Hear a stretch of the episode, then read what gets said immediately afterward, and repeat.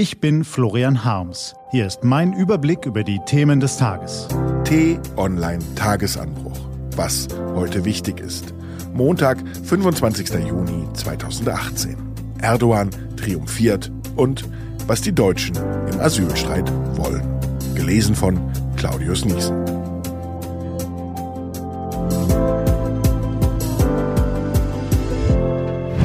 Was war? Erdogan triumphiert. Knapp 60 Millionen Türken haben gewählt und der Sultan hat gewonnen, sagt der Sultan und sagt seine AKP-Partei. So bekommt er, was er wollte, die absolute Macht. Denn ab jetzt gilt in der Türkei ein striktes Präsidialsystem. Gefährlich werden kann Recep Tayyip Erdogan nun wohl niemand mehr, er will schalten und walten, wie es ihm beliebt. Mit der Macht wächst aber auch die Kritik. Das war schon zu sehen, während noch die Stimmen ausgezählt wurden. Der Chef der größten Oppositionspartei sprach von Manipulation. In mehreren Städten versammelten sich Demonstranten. Was steht an? Die T-Online-Redaktion blickt für Sie heute unter anderem auf diese Themen.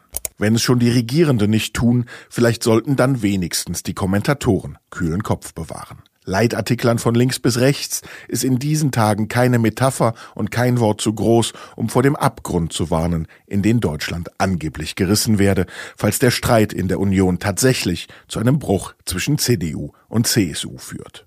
Unabhängig von dem erbitterten Machtkampf zwischen Berlin Mitte und Bayern sollte man einfach mal schauen, was sich die Bürger dieses Landes eigentlich wünschen. Sieht man sich die jüngsten Umfragen an, aus denen Bild am Sonntag, Spiegel Online und andere Medien zitieren, ergibt sich ein ziemlich klares Bild. 57 Prozent der Deutschen fordern einen restriktiveren Kurs in der Flüchtlingspolitik und wollen, dass es Migranten und Flüchtlingen erschwert wird, nach Deutschland zu kommen, weil das Land mit ihrer Zahl und ihrer Integration überfordert sei. 61 Prozent unterstützen die Position der CSU, Flüchtlinge, deren Fingerabdrücke bereits in einem anderen EU-Land registriert wurden, an der Grenze zurückzuweisen. 58 Prozent wollen, dass Angela Merkel Kanzlerin bleibt. 68 Prozent denken, dass die Flüchtlingsthematik nur gemeinsam mit den anderen EU-Ländern zu lösen ist.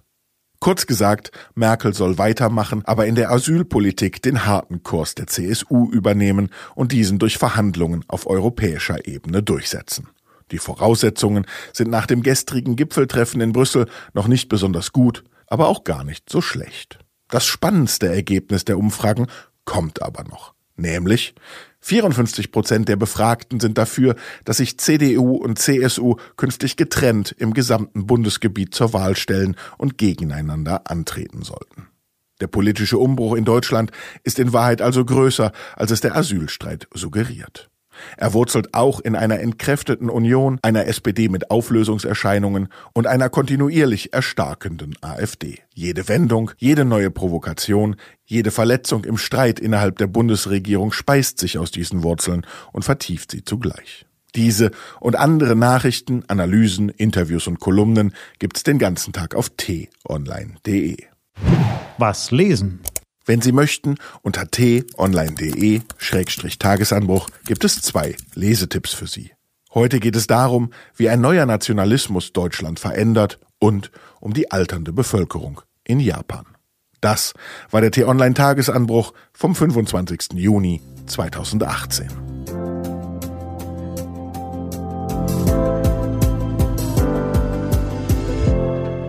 Ich wünsche Ihnen einen guten Start in die neue Woche.